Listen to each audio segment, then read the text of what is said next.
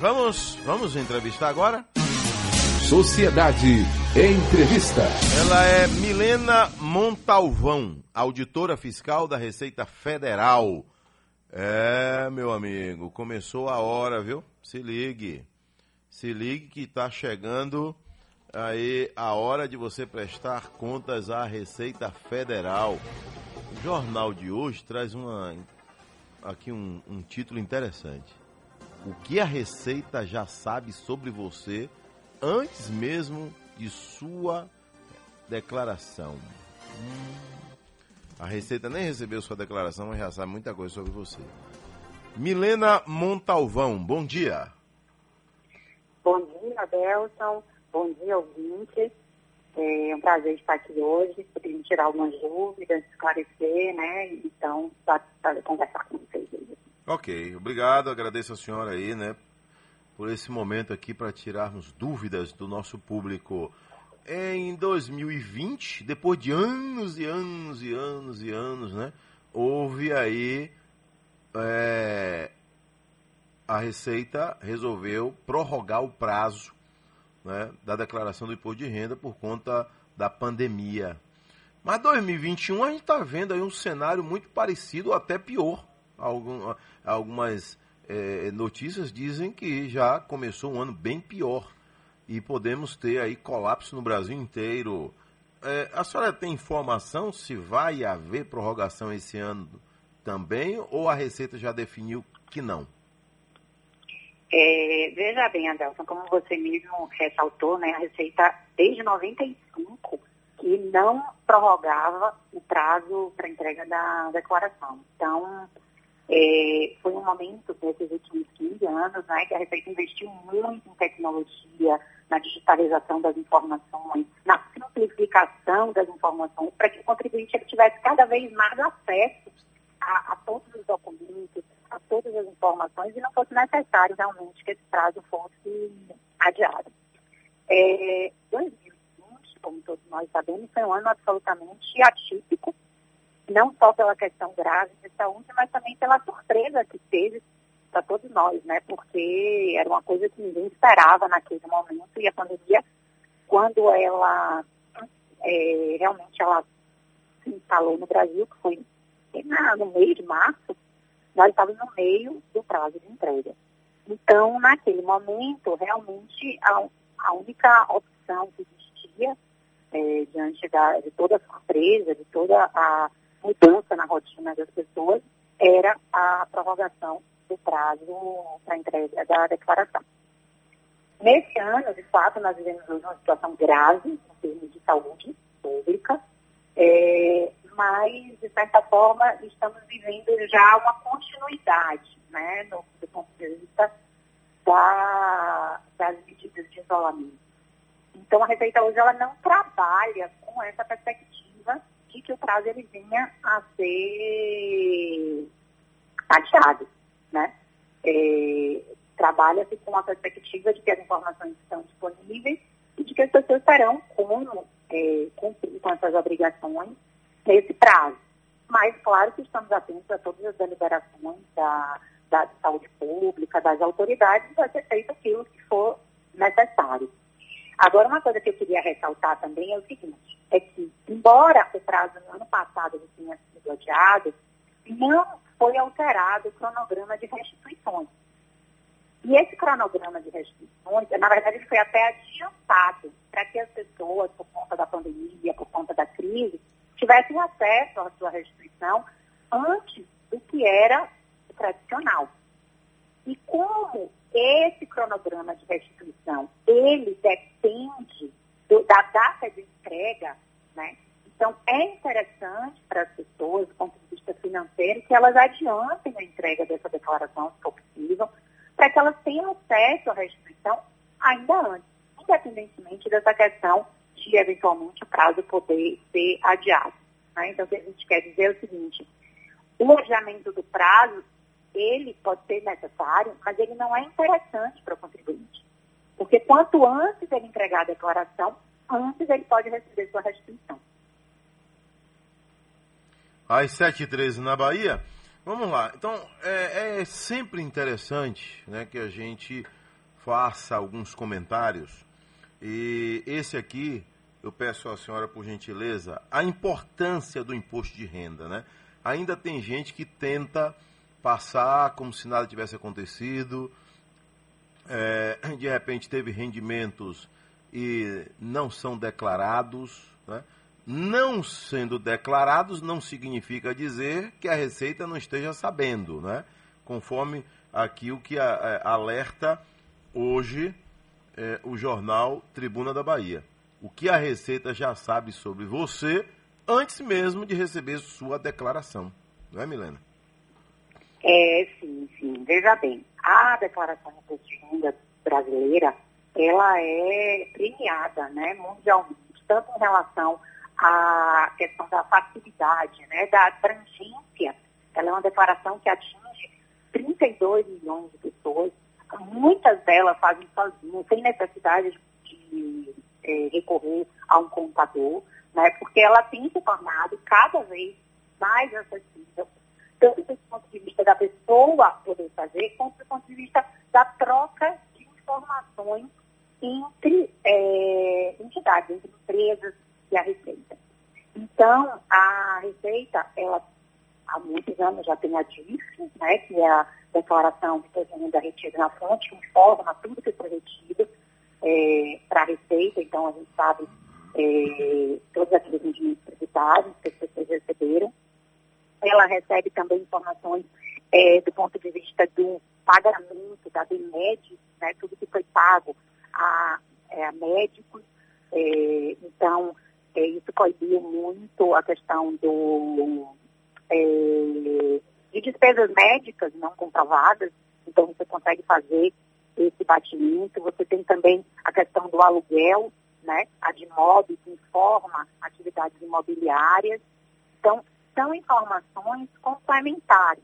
Então, ela troca tanto do ponto de vista, isso, isso é uma coisa que também que, que, que facilita o controle da receita, mas também está sendo usado para facilitar a vida do contribuinte. Né? De que forma? A Receita, ela, na medida que ela recebe essas informações de DIF, da DIMOB, da DEMED, né? voltando disso, que é a declaração sobre retenção na fonte de imposto de renda. De MOB, é a declaração sobre informações de atividades imobiliárias. E a DEMED, que é a informação sobre serviços médicos, a Receita ela tem colocado isso já numa declaração que a gente chama de declaração pré-preenchida, certo? Que fica disponível no site da Receita para que o contribuinte possa ir lá e ter acesso a isso de forma que a declaração dele já venha é, 80% preenchida. Né? Ele poderia, ele teve apenas é, consultar, claro, ver se está tudo certo, né? porque pode haver algum tipo de divergência, complementar, mas isso vem também para facilitar, né? facilitar tanto a operacionalização, para que o contribuinte possa fazer isso com mais segurança, quanto é, também para que ele é, não tenha erros. Então ali ele vai ter, poxa, eu esqueci disso daqui, já alguém informou, eu vou ter acesso a isso aqui. Essa declaração pré-preenchida, ela era desde 2014, apenas para quem tinha certificado digital, que é um número pequeno de pessoas. E esse ano, a partir do dia 25 de março, vai estar disponível é, a partir do cadastro no GovBR, nós senha no GovBR, para todos aqueles que queiram fazer esse cadastro. Então, qualquer um vai poder fazer o cadastro com uma, segurança no portal do GovBR e acessar essas informações de forma a ter né, é, menos isso na sua declaração e mais facilidade. Ok, vamos lá. Ô, Milena, agora tem um outro detalhe aí que é o, o, o, básico né, que a pessoa recebeu né, em 2020. Esse ano está em que valor? Né, para, o, para fazer a base aí, se declara ou não imposto de renda? Ah, certo. O valor, ele é o mesmo para, em regra geral, ele é o mesmo para os outros anos, certo? Hum. Que é R$ R$ 559,70. Quanto? De rendimentos, R$ 28 mil. Sim. R$ 559,70. Certo? Esse é a base dos rendimentos tributáveis geral para todas as pessoas. Mas não, não é esse o único critério de obrigatoriedade. Por isso que é bom as pessoas que têm né, atividades financeiras, que têm bens, é, que têm atividade rural, que venderam algum é, imóvel, que consumam um site para ver quais são as regras, porque são existem outras hipóteses, né, que eu poderia até falar todas aqui, mas o interessante é que a pessoa consulte o site para que veja é, de forma mais detalhada, porque cada um tem um valor, para que veja se ela está é, obrigada. E existe também uma situação este ano que é excepcional, Adelson, que a gente precisa é, comunicar, que são as pessoas que receberam auxílio emergencial. Certo? Essas pessoas que receberam auxílio emergencial, mas não são todas. Precisa também ficar claro, a imensa maioria das pessoas que receberam auxílio emergencial, elas é, são pessoas que realmente estavam numa situação de vulnerabilidade, que tinham rendimentos baixos e que não vão precisar declarar. Uma parcela muito pequena dessas pessoas recebeu, além do auxílio emergencial, também rendimentos tributáveis. Né? E nesses rendimentos tributáveis, eles foram superiores a R$ 22.847,76. Essas pessoas vão precisar declarar e devolver esse auxílio emergencial através da declaração. Porque são pessoas que, embora tenham recebido o auxílio emergencial, não se enquadravam naquela situação para a qual o auxílio emergencial ele foi feito. Né? São pessoas que tinham uma renda elevada, que é, vieram a ter, e que não são objeto do auxílio. Eu vou até o intervalo e já já a gente volta aí para tirar dúvidas, né? É, esse auxílio emergencial aí, no finalzinho, é, a gente vai voltar a esse tema, é, Milena Montalvão, né? porque de repente a pessoa não se encaixa no perfil aí né, dos 28.500 e mais uns quebrados, né? Mas essa mesma pessoa pode ter recebido o auxílio emergencial, aí supera o valor aí estabelecido pelo governo, pela Receita Federal. Né? Eu preciso ter uma resposta da senhora. Essa pessoa vai ter que declarar o imposto de renda, sim ou não? Já já.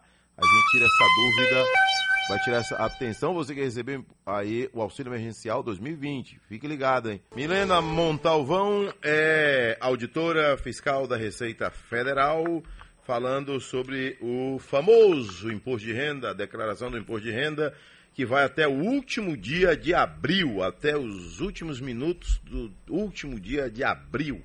E agora a dúvida, porque a ligação não finalizou muito boa, Milena, e agora sim vai ficar melhor.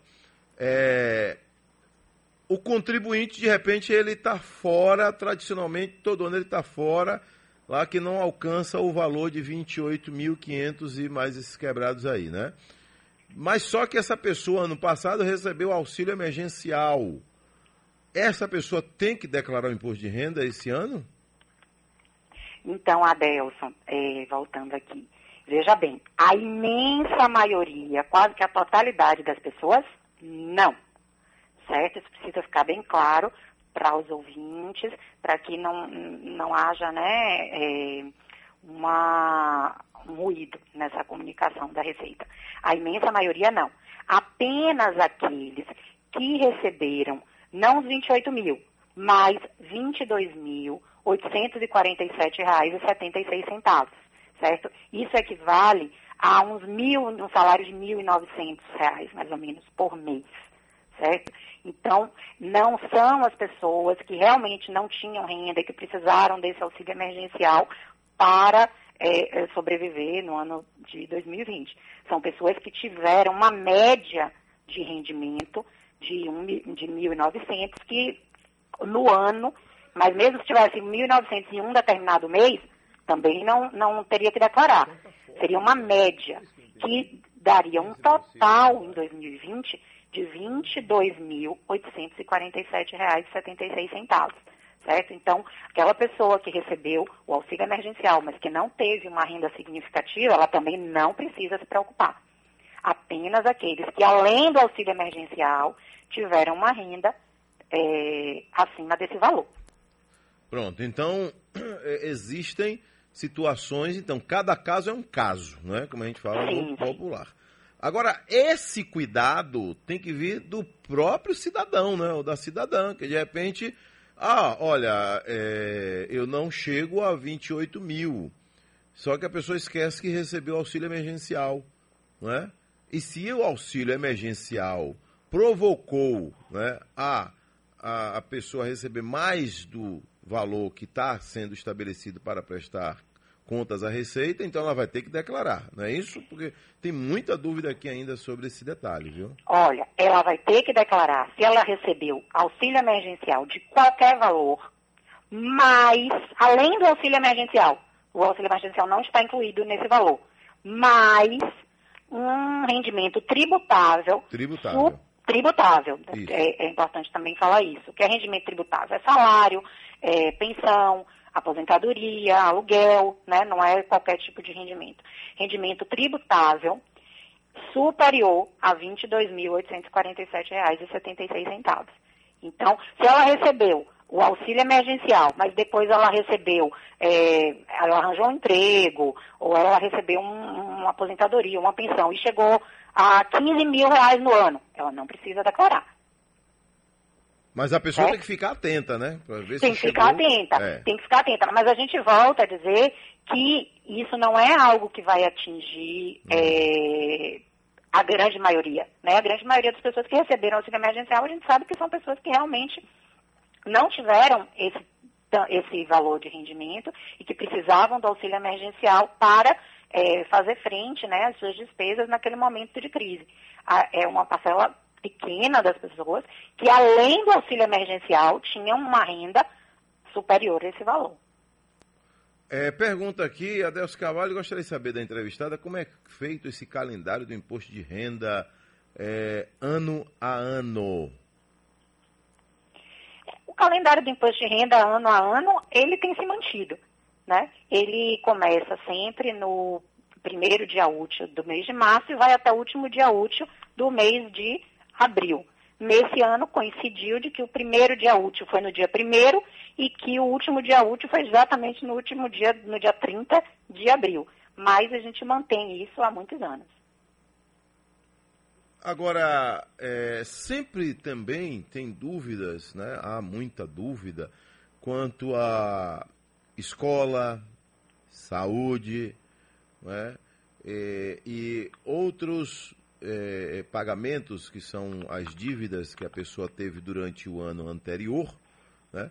Só que nem tudo volta como a pessoa pagou, né? Mesmo sendo ali, se encaixando no perfil. Escola é um exemplo, né? O cara pode pagar 30 mil de escola no mês, mas sim. não vai ter 30 mil de volta.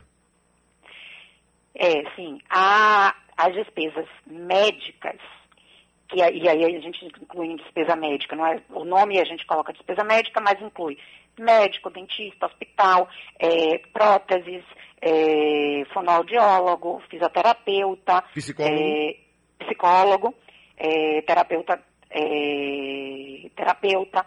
Então, são, são profissionais que essas despesas podem ser deduzidas e não tem, não tem limite certo? Plano de saúde, tudo isso entra como despesa médica e não tem limite. Enquanto às vezes a pessoa fez uma cirurgia muito cara e vai poder é, deduzir essas despesas médicas.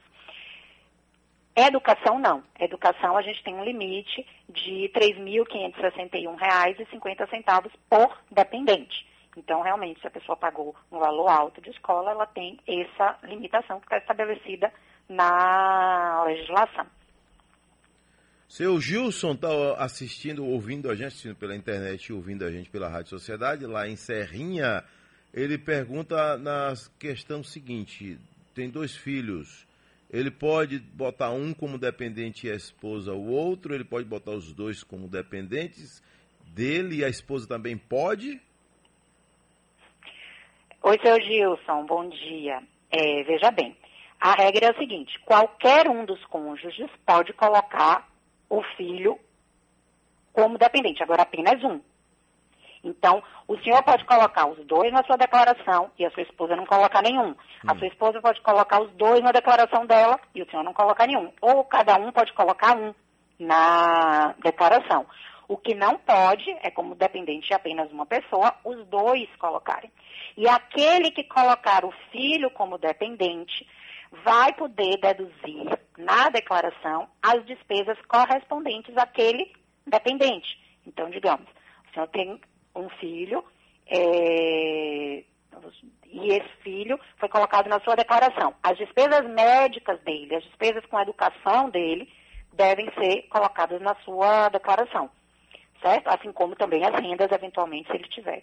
Então, a regra é, qualquer um dos cônjuges pode colocar os filhos, inclusive dividir, a depender da, e uma questão é, que tem a ver com a divisão financeira, o que é financeiramente mais benéfico para o casal. O que não pode é somar, né? Colocar uma mesma pessoa como dependente dos dois.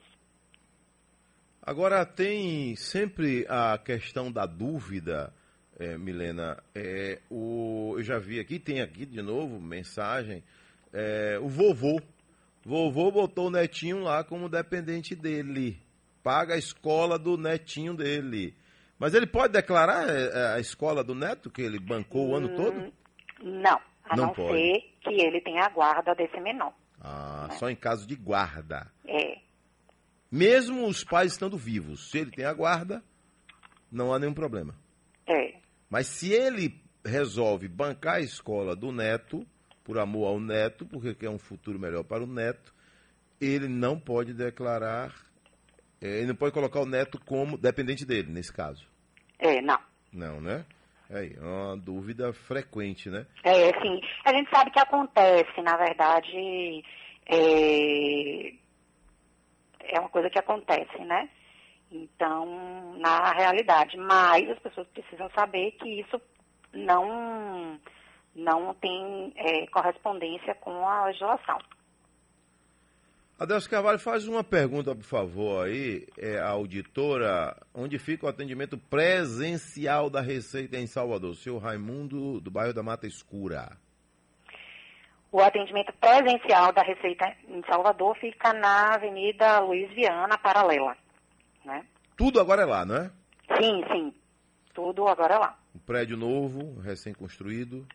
Sim, ali. Do lado direito da pista, da... sentido rodoviária.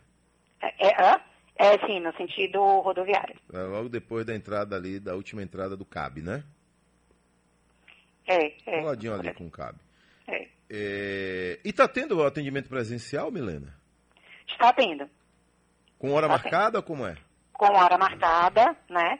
Então a pessoa procura. É... Agora sim, muitas coisas hoje podem ser feitas tanto online, pela internet, quanto atendimento é, virtual. Então, antes de a pessoa se dirigir à Receita, é importante que a pessoa procure o site da Receita, veja qual é o serviço que ela precisa se é de fato necessário que ela vá.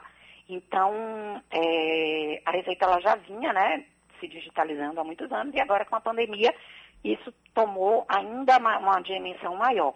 Então, é, muita coisa pode ser feita online, com senha, com outros tipos de atendimento. Então, é muito importante que a pessoa, antes de ir, ela procure saber exatamente qual é a necessidade dela. Aqui mais uma pessoa querendo tirar dúvida, Adelso Carvalho, procure saber da entrevistada como eu faço para resolver um problema com a Receita Federal que pegou meu CPF de uma pessoa de Aracaju e mandaram tomar uma providência. O que eu devo fazer? Já não aguento mais, desde 2019. Hum, entendeu? Então, é preciso nesse caso, assim, que é, primeiro a gente tem que saber todos os dados em relação à, à situação, né? E ele pode procurar no site e é, entrar com um processo, né, explicando a situação dele, para que vai ser analisado, apresentando as provas, e isso vai ser regularizado. Mas ele tem que ir lá. É, não necessariamente. Não, né? Antes de ir lá, é importante que ele entre no site, veja qual é a situação dele, para que ele veja quais são os documentos, qual é a forma de, de, de entrar com o processo e não necessariamente ele precisa ir lá. Adelso Cavalho, bom dia. Pergunta entrevistada sobre o auxílio que foi bloqueado porque o CPF está irregular e só pegou três parcelas. Márcio, o que, que Olha, ele faz? essa questão de fraude no auxílio, de eh, bloqueio no auxílio, ela tem que ser resolvida junto ao Ministério da Cidadania, que é o responsável pela, pelo pagamento do auxílio e pela todas as, as providências né, relativas ao auxílio. A Receita, ela, eh, de certa forma agora, está em evidência com relação à questão do auxílio por conta dessa obrigatoriedade de entrega da declaração. Mas o auxílio ele continua sendo gerido, ele continua sendo da competência do Ministério da Cidadania. Cidadão que tá, uma cidadã está lá em Delmiro Gouveia, Alagoas, ouvindo a gente, diz aqui, bom dia, Delcio Carvalho. Ela diz que tem uma irmã que mora na Itália e todos os meses deposita um certo valor na conta dela para despesas com a mãe das duas. É necessário declarar esse valor? Olha, essa parte é bem interessante, viu, Milena? Porque acaba chamando atenção para outros detalhes, né? De repente o cidadão empresta a conta dele para alguém fazer depósito. Ó, eu vou depositar aí mil reais na sua conta para você repassar para fulano de tal. Pegando esse gancho aí, a senhora pode falar para a dona Carmen e também para essas pessoas que emprestam sua conta bancária para é, é, várias e várias utilidades. É, veja bem, se esse pagamento, né, ele vem como uma doação, na verdade, né, para a mãe, para para quem é exatamente? Para a filha? É, um. Vamos lá. Para algum Uma parente. cidadã mora É uma doação. Isso É. não é um rendimento tributável, do ponto de vista do imposto de renda. Mas cai É. na conta dela todo mês. E aí? Mas não é uma contraprestação. Ela não, não houve, não é um pagamento por um serviço, por um trabalho. Né? Mas como é que ela se por- comprova que não é para isso? Hum? Como é que ela comprova que não é, que não é um, como se fosse um pagamento mensal? É, como ela comprova?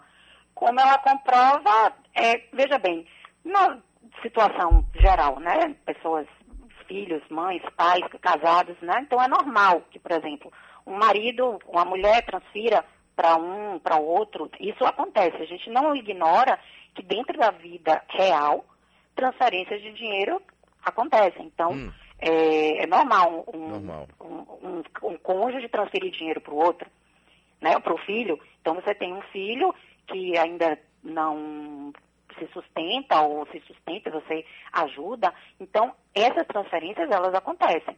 O que precisa ficar configurado é que essas transferências elas são é, de, liberali- de liberalidade, não pagamento, uma contraprestação por um serviço prestado.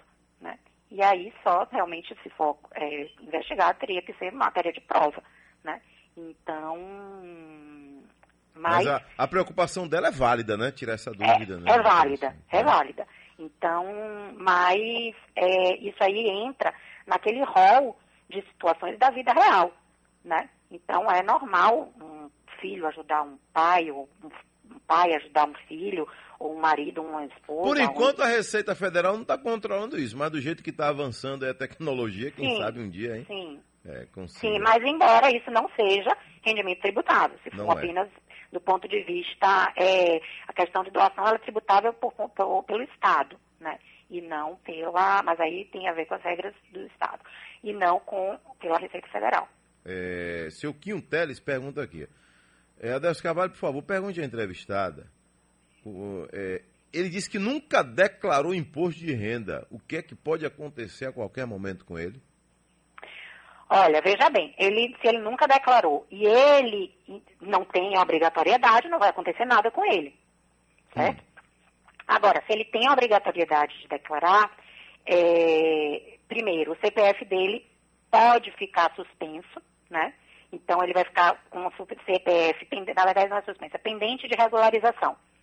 Então, isso dá um, um problema para ele em outros serviços que ele for precisar. Questões bancárias, questões é, de outros serviços relacionados a, ao governo, que quando for consultar o CPF vai dar pendente de regularização. E ele só vai conseguir regularizar com a entrega dessa declaração. Entregando essa declaração, ele teria que pagar né, uma multa é, que o valor mínimo é 165 reais. Então, agora, volto a dizer, se ele não precisa entregar, ele nunca teve rendimento superior a esse valor, ele não tem bens superiores a 300 mil, ele não tem nenhuma daquelas situações de obrigatoriedade, que eu volto a dizer, é interessante que a pessoa que tenha dúvida, ela vá no site da Receita e consulte isso, certo? Ele não vai ter nenhum prejuízo. A, a declaração ela não é obrigatória para quem não tem necessidade, apenas para aqueles que têm necessidade. E aí eu queria aproveitar, Delson, para destacar que a Receita esse ano também, ela reformulou o site do Imposto de Renda Pessoa Física. Ele está bem bacana, ele está bem assim é, ilustrativo, bem acessível. É, com fotos, com uma linguagem mais acessível para os contribuintes. Então, todos aqueles que tenham dúvida, recorram, vão ao site, tentem sanar suas dúvidas. Se alguma coisa te chamar a atenção, procura é, se informar, né? Porque a gente tem investido nisso, em acesso à informação, em simplificação da informação, para que as pessoas que querem, que têm intenção, né, de se regularizar, de fazer a coisa da forma certa, elas não tenham nenhuma dificuldade para isso. Essa okay. é a intenção da Receita. Ô, Milena, para a gente finalizar aqui, uma pergunta que não quer calar. Quem está pendente, quem tem alguma bronca na, na, na justiça eleitoral, consegue declarar o imposto de renda? É, consegue. Consegue. Consegue, né? É. E depois volta e vai para a Justiça Eleitoral resolver sim. a sua pendência lá, então. Sim, sim. Ok, então. Milena Montalvão, muito obrigado pela sua participação aqui, tirando dúvidas. Né? É, enquanto existir imposto de renda, é, nós vamos ter dúvidas, né? Normal isso, né? Normal, muito normal. Tá? Obrigado, viu? Tudo de bom. Obrigada a você, Adelson, pela oportunidade. Né? Estamos disponíveis para sempre informar, sempre tirar dúvida e fazer com que aquele contribuinte que quer a informação, ele tenha condição de fazer sua declaração corretamente. Valeu. Tá aí, entrevistamos Milena Montalvão, assunto imposto de renda.